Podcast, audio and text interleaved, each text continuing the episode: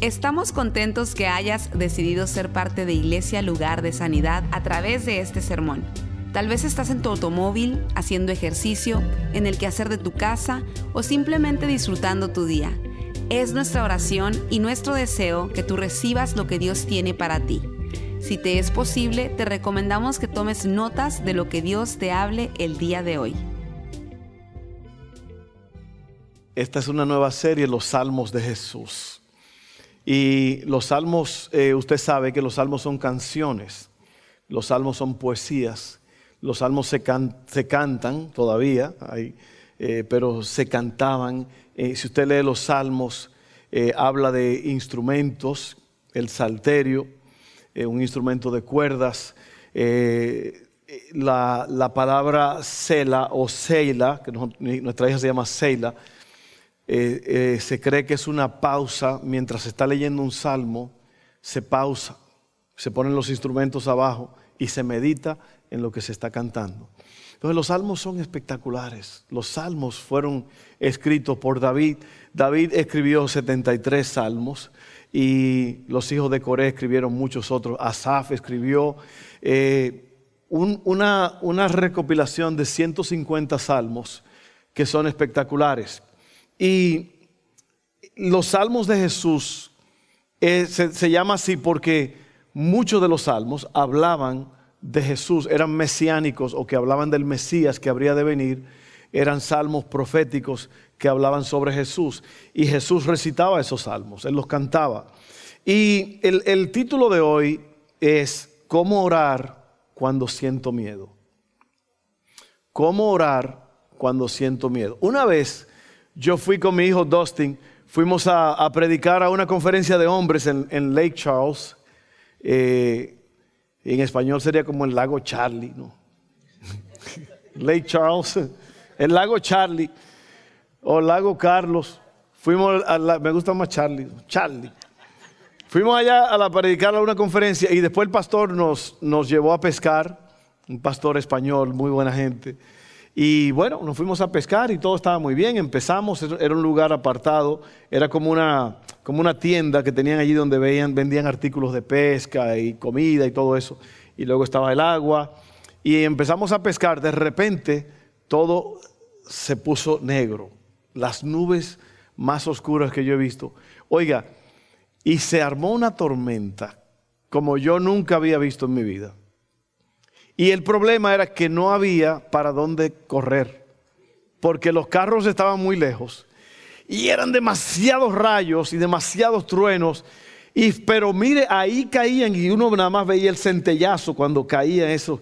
Y, este es el, problema era que estábamos pescando y nos fuimos a, una, a esa casa que les digo, era una tienda, y tenía como una, como una galera a todo alrededor tapada.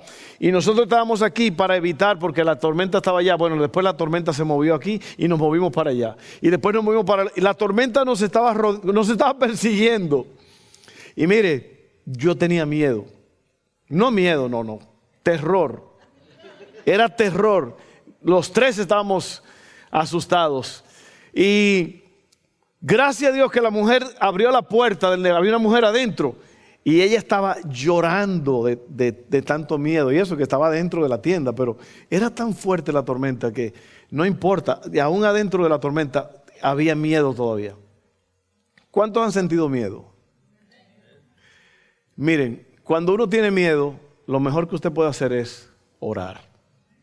Y en estos salmos de Jesús, nosotros vamos a ver en hoy cómo orar cuando siento miedo. Y vamos a leer un salmo que escribió David el Salmo 3. Aquí en la iglesia, como usted vio, comenzamos nuestros servicios con cantos de adoración.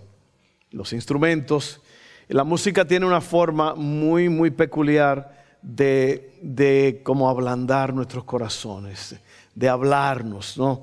Y la Biblia no es solamente un libro de mandatos, pero es un libro de historias, es un libro de eh, oraciones y canciones que es lo que son los salmos. El salmo, los salmos, eh, es el libro más largo de la Biblia y dentro de los salmos está el versículo más largo, que es el Salmo 119. A mí me tocó leerlo esta semana, el Salmo 119, Toda la semana lo estuve leyendo. Y mire, si usted no ha leído el Salmo 119, usted tiene que leerlo. Tiene que leer este salmo para que usted vea qué gran bendición es. Y los salmos son citados más de 100 veces en el Nuevo Testamento. Jesús cita los salmos más que cualquier otro libro del Antiguo Testamento. Esto tiene sentido porque, como le dije ahorita, los salmos hablan de Jesús. Y por eso se llaman los salmos de Jesús, esta nueva serie que comenzamos hoy. Eh, en Lucas 24, 44, esto es lo que Jesús dice. Dice, entonces dijo, cuando estaba con ustedes antes, les dije que tenía que cumplirse todo lo escrito acerca de mí en la ley de Moisés, en los profetas y en los salmos. Jesús estudió los salmos. Jesús oró los salmos, citó los salmos, vivió y respiró los salmos. Como rabino judío, no solo los citaba, pero también los cantaba, como les dije. Los salmos son poesías y cantos que se cantan. Y Salmos es uno de los libros proféticos de la Biblia. Y en los salmos, los autores de los salmos nos hablan de situaciones de la vida cómo lidiar con problemas, cómo lidiar con situaciones que vienen eh, y nos asaltan, como esa tormenta que nos asaltó allá en Lake Charles. Y durante las próximas semanas vamos a hablar de, de esto. Hoy vamos a hablar de cómo orar cuando tenemos miedo. Vamos a hablar de cómo orar en medio de la tristeza, porque vienen momentos de tristeza, ¿sí o no? cómo orar en medio de, una, de un fallo, de un fracaso. Y para un cristiano un fracaso no es como se oye así, un fracaso. El, fallo en un creyente es una lección, es algo que uno aprende. Amén. Y luego vamos a, a ver cómo orar en medio de batallas espirituales. Así que abra sus oídos, abra su corazón, deje que Dios le hable en esta tarde, porque Dios tiene algo para cada uno de nosotros. Amén. Puede ser ahora que usted lo necesita, puede ser más tarde. Es probable que mañana. Yo estaba leyendo, cuando nuestra hija Hailey nació, antes de nacer yo estaba leyendo un libro que me estaba edificando mucho, un libro que lo escribió un amigo mío, y ni idea teníamos nosotros que esa niña iba a nacer con síndrome de Downs y que iba a nacer con una serie de situaciones que los doctores después nos dijeron. Pero en ese momento difícil, yo recuerdo que nuestro doctor no estaba y cuando él sacó a la niña, él, ella, una mujer, eh, ella miró a la niña y nos miró a nosotros y le dijo, ¿ustedes sabían que la niña venía con esta condición? No, no sabíamos. Normalmente le dicen a uno algo así más o menos, pero no, no sabíamos. Ok, bueno, pero ese día fue un día duro, un día difícil, el otro día ya fue más fácil y así sucesivamente. Pero lo que te quiero decir es que Dios siempre tiene algo para ayudarte en medio de los problemas, en medio de las crisis. Amén. Entonces vamos a leer el Salmo 3, 1 al 8. Salmo de David. Un salmo que David lo escribe cuando su hijo Absalón lo está persiguiendo para matarlo. Lo ha echado fuera del reino y ahora David está huyendo de su hijo Absalón. Y este salmo salió de esa batalla. Salmos 3, 1 al 8. ¿Están listos? Abre tu corazón, Dios tiene algo para ti. Amén. Dice así, oh Señor, tengo tantos enemigos, son muchos los que están en mi contra. ¿Cuántos se han sentido así? En un tiempo u otro. ¿Alguien, ¿Alguien se ha sentido así? Oye bien, son tantos los que dicen, Dios no lo rescatará. Pero tú, oh Señor, eres un escudo que me rodea. Eres mi gloria, el que sostiene mi cabeza en alto. Clamé al Señor y Él me respondió desde su monte santo. Me acosté y dormí, pero me desperté a salvo porque el Señor me cuidaba. No tengo miedo a los diez mil enemigos que me rodean por todas partes. Levántate, oh Señor. Rescátame, Dios mío. Abofetea a todos mis enemigos. ¿Cuántos quisieran que Dios hiciera eso? Se siente bien la venganza, ¿verdad? Cuando es de Dios. No, yo no, yo no, tú, Señor. Abofetealos. Abofetea a todos mis enemigos. Destroza los dientes de los malvados. Uno dice acá, pero la Biblia dice que debemos ser buenos, ¿no? Que, hay que amar a la gente. Y todo el salmista, mire, que es, una, es rodeado de puro demonio, de pura gente sanguinaria. Gente que lo están acechando, mire, para quitarle la vida todo el día. Y luego dice, la victoria proviene de ti, oh Señor. Y luego él termina diciendo, bendice a tu pueblo. Qué tremendo está eso, ¿eh? Y la primera cosa que vamos a ver es que Dios es el protector de mi vida. Dios es el protector de mi vida. Por eso Él dice, tú eres un escudo alrededor mío. Usted sabe que un escudo es, es un objeto que te protege de los dardos, de las flechas del enemigo. Y lo que me gusta lo que David dice, porque él dice que tú eres un escudo a todo a mi alrededor. Es porque el escudo normalmente está enfrente. El soldado lo agarra con la mano y se protege como medio cuerpo así. Pero dice el salmista que Dios está alrededor de él completamente. Este salmo habla de cuando David huye de su hijo Absalón. Absalón, Absalón está tratando de derrocarlo y matarlo. Para empeorar las cosas, si usted lee en Segunda de Samuel, donde está esta historia, el capítulo 16, habla de un muchacho llamado Simei, que era familiar de Saúl. Y lo que Simei hace es que Simei está cerca del rey y está recogiendo piedras y le está tirando piedras al rey y lo está maldiciendo y le está diciendo, eso te pasó por todo lo que le hiciste a Saúl. Eso te pasó porque le robaste a Saúl el reino. Mentira, porque usted sabe bien que Dios le dio el reino a David.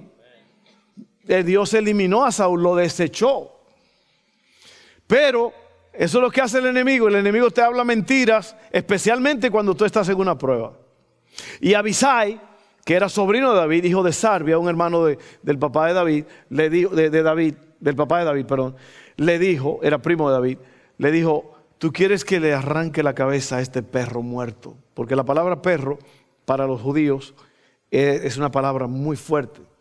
A este sinvergüenza, a este cualquiera quiere. Y David le dijo, ¿sabes qué? Mejor déjalo, porque a lo mejor Dios es el que lo mandó para que, para que me, me atormente por un rato. Después, si usted lee el final de la historia de David, David le dice a su hijo, a, su hijo Salomón, a Simei, hijo de Gera, no lo perdones. ¿Por qué? Porque él, se, él hizo un acto de deshonra que él se levantó contra el rey y eso era penado. Pero esa es otra historia. Miren esto. Así que ahí está Simei, eh, empieza a insultar a David, a decirle que se lo merece. Aquí David tiene dos problemas. Tiene a alguien que lo está buscando, persiguiendo para matarlo, y tiene a otro que le está persiguiendo para matar su carácter. Te lo mereces. Te lo mereces por lo que hiciste, David. Y una cosa es cuando a David se le prometió ser rey y sale huyendo del rey Saúl en el pasado. Pero saber que David ahora tiene que huir de su propio hijo.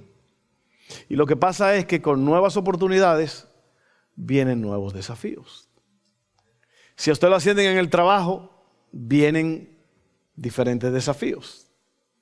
Le van a pagar más, pero ahora va a tener más responsabilidades.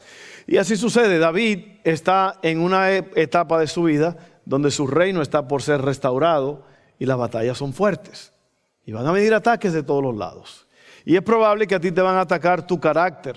A lo mejor no te están buscando para matarte, pero van a atacar tu carácter. Es muy probable. ¿Ok? Así que Dios es el protector de mi vida. ¿Y qué hace ¿Qué haces tú cuando Dios cumple su promesa, pero todavía siguen los problemas? Bueno, Dios llamó a David y lo puso como rey. Pero ahora David tiene que seguir luchando para poder sostener ese llamado. ¿Qué quiere decir esto? Que las cosas buenas hay que luchar para mantenerlas. Amén. Entonces miren esto. ¿Qué es lo que... ¿Qué haces cuando te enfrentas al miedo? Ahora, el miedo, déjeme describirle lo que es el miedo. El miedo es inseguridad, impotencia. El miedo siempre viene porque tú no tienes control de la situación. En, esa, en ese lugar donde nos agarró la tormenta, nosotros no podíamos hacer nada para detener un trueno, un relámpago, una tormenta tan poderosa. ¿Qué podíamos hacer? Nada. Entonces ahí viene el miedo. En medio de la noche te levantas con un dolor, tú no sabes lo que es, te estás muriendo, sientes que te estás muriendo miedo, el miedo te azota. Y una de las cosas es que uno tiene que cuidarse porque eh, lo que le llaman los ataques de pánico, ataques de ansiedad, que vienen así de repente, de la nada, no vienen de la nada, en realidad esos ataques vienen por una acumulación de cosas que la gente han estado en estrés, han estado oyendo muchas malas historias, tienen miedo y vienen esos ataques. Pero esos ataques vienen de repente y son fuertes, son violentos. Y no sé lo que iba a decir ahí, pero...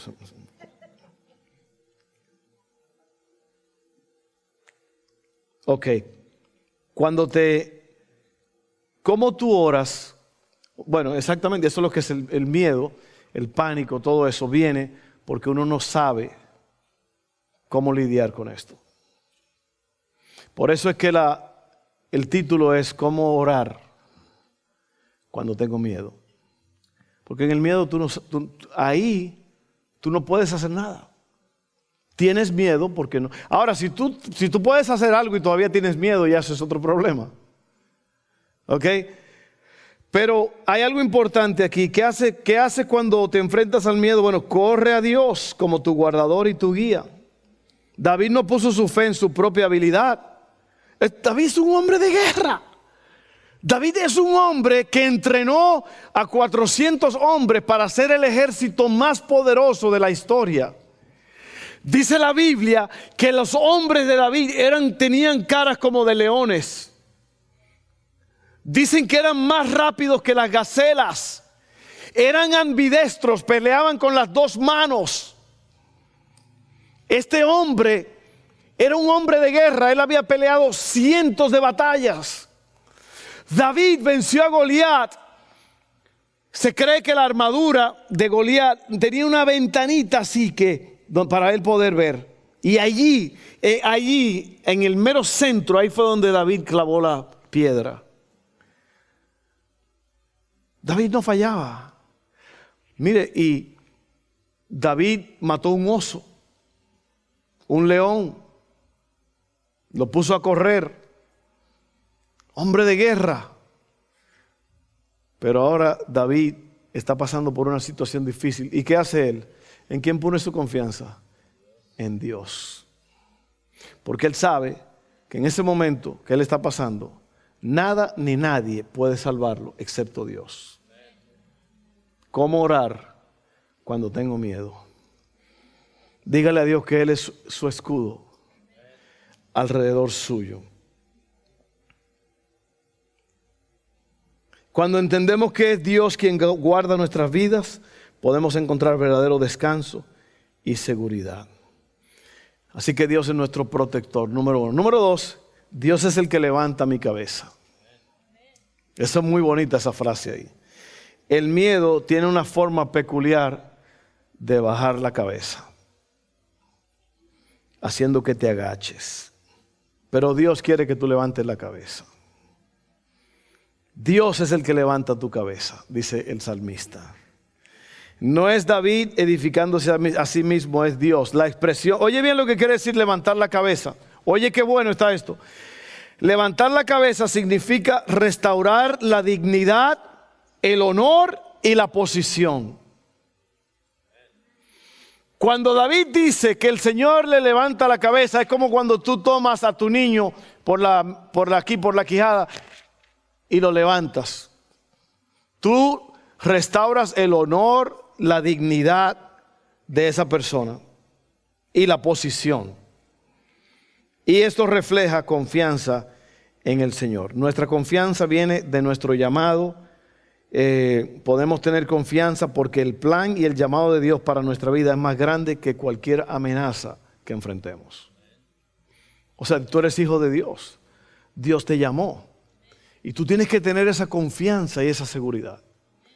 ¿Por qué? Porque a veces tú vas a pensar que Dios no está allí, pero Dios sí está allí. Dios sí está allí.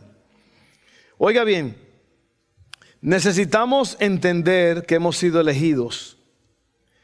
Nadie está obligando a Dios a amarnos y aceptarnos. Él lo ha hecho. Ahora aquí viene el asunto, aquí viene, aquí viene algo clave, ¿ok? Hay algo que te hablé ahorita y te lo voy a dar con más detalle ahora, es las mentiras que el enemigo te va a lanzar. Porque el diablo, el enemigo de nuestras almas, él siempre pelea sucio. Él pelea con mentiras. Él es de lo que cuando está peleando te tira tierra en los ojos para que no veas. Amén.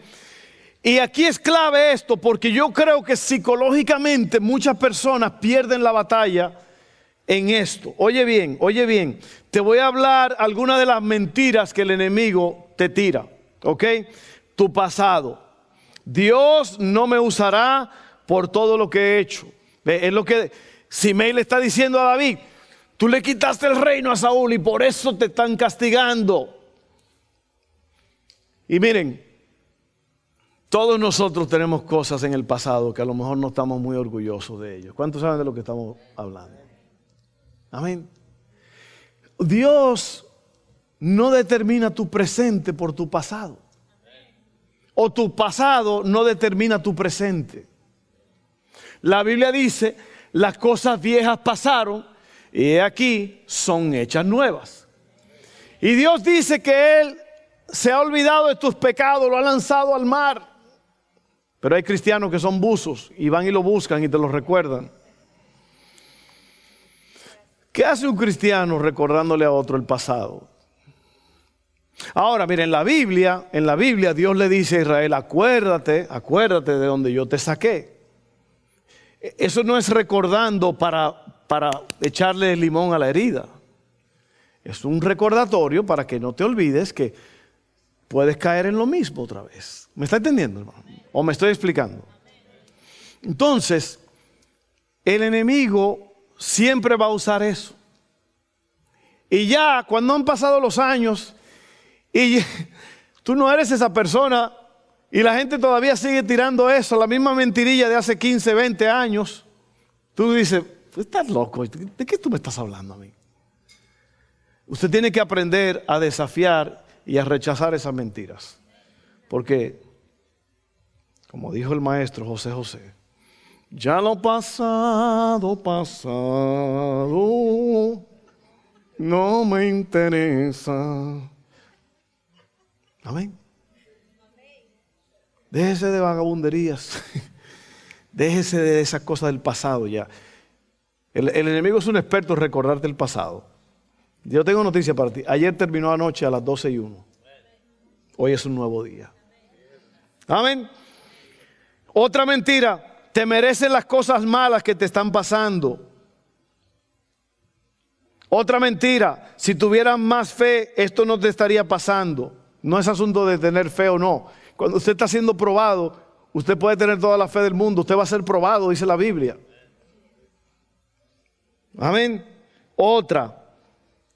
No sientes que, que, la gente puede confiar en ti en la iglesia. Otra, pecado generacional. Siempre ha sido así. Eso viene de mi familia. Otra, falta de habilidad. No tengo las habilidades para lograr lo que Dios me ha llamado a hacer. Así pensaba yo. Así pensaba ya, yo.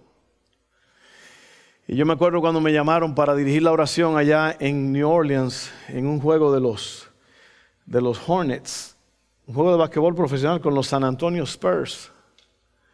Y ahí estaba Fernandito. el dominicanito, que vino de, una, de, una, de un país donde lo primero que usted ve en el mapa es cuando viene un huracán, es la República Dominicana. El hombre más tímido del mundo. El hombre que no, ni se le podía declarar a una muchacha en persona. Ese está allí esperando su turno para orar. Y ahí están los grandes, que usted los conoce, los jugadores de los San Antonio. Ahí están. Cuando yo terminé la oración, que venía casi desmayándome así, estos tipos diciendo, hey, good job, man, good job, grandote así. Good job, bro, good job. ¿Quién será este tipo? Yo no lo conozco. no, pero jugadores famosos. Pero lo que te quiero decir es que eh, es Dios el que da la habilidad. Es Dios el que llama. Es Dios el que llama. Y Dios lo hace. Yo he abierto las secciones del, Estado, del Senado. En dos, tres ocasiones me han llamado para orar. El Fernandito que no tenía habilidades, ahí está, hermano. Dios lo va a poner a usted con reyes. Usted nada más siga confiando y caminando. Amén. Seguimos. Es demasiado tarde, otra mentira, para que Dios haga algo en mi vida. He esperado demasiado para hacer algo eh, importante en el reino de Dios. Otra mentira, a Dios no le importa mi dolor o mis luchas. Y yo creo que esto es también otra, otro problema psicológico, diabólico, que el diablo te tira, es que, por ejemplo, si tú has estado orando por algo por mucho tiempo y todavía tú no has visto que se ha dado ese asunto que tú has estado pidiendo, el enemigo dice, no, no te lo dije, míralo. Ya tú tienes seis meses orando por esa enfermedad y no se va. Miren hermanos, Dios es el que va a hacer el milagro y Él lo va a hacer cuando Él quiere. Amén. Y esa, es una de las cosas grandes de Dios, es que Dios tiene un tiempo para todo. Así que no se desespere, Dios está obrando. Y miren, Dios, dice David que Dios es el que levanta su cabeza. Pero nosotros, tú y yo también, tenemos que hacernos expertos en levantar la cabeza de otros. Porque hay mucha gente con la cabeza caída a tu alrededor. Por estas mismas cosas. Tú sabes lo que una persona que tienen 20 años atacándolo por un pecado que cometió hace 20 años. O algo que le pasó. ¿Cuántos de ustedes saben que Dios es un Dios de redención? Dios redime a la gente. Hermano, tú no eres el mismo que hace cinco años. Tú no eres el mismo que hace un año. Dios te ha cambiado. Amén. Así que mira, tú no, no rechazas esas mentiras del enemigo. Levanta la cabeza de la gente. No le dispares al que está herido. Levántalo. Sé un restaurador de personas. Levanta la cabeza de la gente cuando están caídos, cuando están agobiados, cuando están tristes porque pecaron levántalos. Eso fue lo que hizo Jesús con la mujer adúltera. Era una mujer, la pobre, toda ahí eh, avergonzada delante de todos estos hombres y de esta sociedad malévola para eh, apedrearla. Y Cristo dijo, el que esté fuera de pecado tiene la primera piedra. Y yo creo que por eso es que nosotros podemos levantar la cabeza de otro, porque nosotros, eh, alguien nos la levantó un día. Amén. Y se fueron todos los que condenaban, dejaron las piedras. Cristo le dijo a la mujer, ¿dónde están los que te condenaban? ¿Ninguno te condenó? Ninguno, Señor. No condene, no condene a nadie. Mire, si alguien hizo algo, lo que sea, usted deje que Dios trabaje con eso. Su trabajo no es condenar ni juzgar a nadie. Amén. Levante la cabeza de la gente. Levante la cabeza de la gente. Mi último punto aquí. Dios es el que pelea mis batallas. Así que Dios es mi protector, Dios es el que me levanta la cabeza y Dios es el que pelea mis batallas. Jesús ha peleado las batallas que yo nunca podría haber ganado por mi propia cuenta. Juan 16, 33 dice, les he dicho todo lo anterior para que en mí tengan que paz. Acabamos de tener la serie de paz. Aquí en el mundo tendrán muchas pruebas y tristezas, pero anímense, porque yo he vencido al mundo. Amén. La palabra griega vencer significa conquistar o prevalecer. La batalla más grande de nuestras vidas la ganó Cristo en la cruz del Calvario. En otras palabras, ya la victoria es nuestra. Nosotros no peleamos para obtener victoria, nosotros luchamos desde la victoria. Lo voy a decir otra vez, a lo mejor no me entendió, no me oyó. Nosotros no luchamos para obtener victoria, nosotros luchamos desde la victoria. Ya usted venció, ya usted es el campeón. Usted está venciendo, peleando porque usted ha vencido. ¿Ok? Oiga esto. Dios siempre está peleando por nosotros, haciendo las cosas, que las cosas obren para nuestro bien. Siempre hay dos cosas en todas las peleas, en todas las batallas, hay dos cosas muy importantes y es propósito y presencia. El propósito de Dios para ti y la presencia de Dios en medio de los problemas. Romanos 8:28 dice, y sabemos que Dios hace que todas las cosas cooperen para el bien de quienes lo aman y son llamados según el propósito que Él tiene para ellos. Ahí está la presencia de Dios garantizada y ahí está el propósito de Dios. Dios te llamó para cosas grandes. Y mira, yo, a lo mejor yo no los conozco a todos bien, pero yo sí te puedo decir algo. Cada persona que está sentada en este lugar, tiene un llamado de Dios para hacer algo grande. Un propósito. Dice la palabra que nosotros somos hechuras suyas, creados en Cristo Jesús para buenas obras, las cuales Dios preparó de antemano para que anduviésemos en ellas. Así que yo te animo a que tú te concentres en esas cosas que Dios te ha llamado a hacer. No pierdas tu tiempo luchando batallas que Dios no te... E, escoge tus batallas, hermano. Mira, hay batallas que tú no sirven para pelear en ellas. Hay personas que escogen una batalla y mueren en ella porque era una batalla que no era la batalla que ellos tenían que pelear. Escoge tus batallas. Hay cosas que no valen la pena pelearlas. Hay discusiones en la casa que no valen la pena tenerlas. Amén. Entonces, cuando te enfrentes al miedo, entrega la batalla a Dios. ¿Cómo orar cuando tengo miedo? Pídele a Dios que sea tu escudo. Y esa es una confianza que se va obteniendo poco a poco, porque eh, es como que uno va aprendiendo, uno va aprendiendo a confiar en Dios. Que Dios me ayudó ayer. Y yo estaba pensando hoy en, en mi, allí en el camión, yo estaba orando esta mañana, y yo miré para afuera y yo me acordé del día que yo estaba llorando y clamando a Dios y el Señor me dijo que Él iba a mandar sus ángeles. Me lo dijo a través de la Biblia, no fue una voz así audible. Y ese día no se me olvida y como que tuve una nostalgia como, ay, si volvieran otra vez. Porque lo que pasó es que yo estaba orando yo estaba pidiendo a Dios que mandara sus ángeles. Y me aterrizaron yo no sé cuántos cientos de aves en el patio ese día. Acabando yo de orar con los ojos todos lagrimosos, ahí estaban los pájaros afuera, de todos colores, tipos. Y yo me acordé de eso esta mañana. Yo dije, wow, que ese día que fue glorioso. ¿Y sabes lo que me acordé? Si Dios lo hizo, lo va a hacer otra vez. Amén. Así que con la ayuda de este muchacho joven que llegó aquí arriba, vamos a orar. Él va a tocar y yo voy a orar. Padre, ayúdanos en esta tarde a orar con confianza cuando estemos en medio del miedo Oh Dios, tú eres tan bueno que David nos enseña tantas cosas. Que tú eres nuestro protector. Que tú eres el que levanta mi cabeza.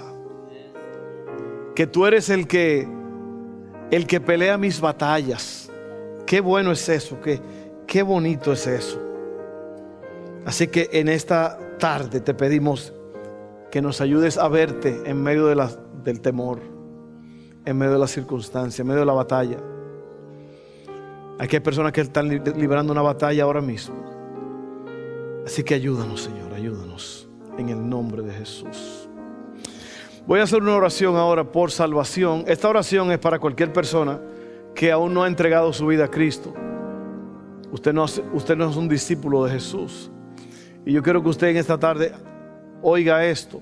La Biblia dice, yo estaba leyendo Romanos 3 ayer, que la única, el único que salva es Dios y que el único, lo único que te salva es el sacrificio que su Hijo Jesús hizo en la cruz del Calvario. Vamos a orar ahora mismo. Todos orando, entrégale tu vida a Dios ahora mismo, hermano. Corre por tu vida, huye por tu vida. Entrégale a Dios tu vida ahora mismo. Es lo mejor que puedes hacer. Esto no es algo que se obtiene por generación o por herencia, es algo que hay que obtenerlo uno pidiéndoselo a Dios. Pídele a Dios que te salve ahora mismo. Yo te voy a dirigir todos juntos. Padre, creo en Jesús. Murió en la cruz por mis pecados. Yo me arrepiento y te acepto. Perdóname. Hazme una nueva persona. Yo me entrego a ti por esa confesión de que Jesús es el Señor, que Él murió y resucitó, yo soy salvo. Gracias Padre, en el nombre de Jesús. Amén. Bueno, si tú hiciste esa oración, yo espero que tú la hayas hecho. Si tú hiciste esa oración, yo quiero felicitarte. ¿Alguien, ¿Alguien la hizo esa oración? ¿Nunca la había hecho? Levanta la mano conmigo. Amén. Dos. ¿Alguien más? ¿Alguien más?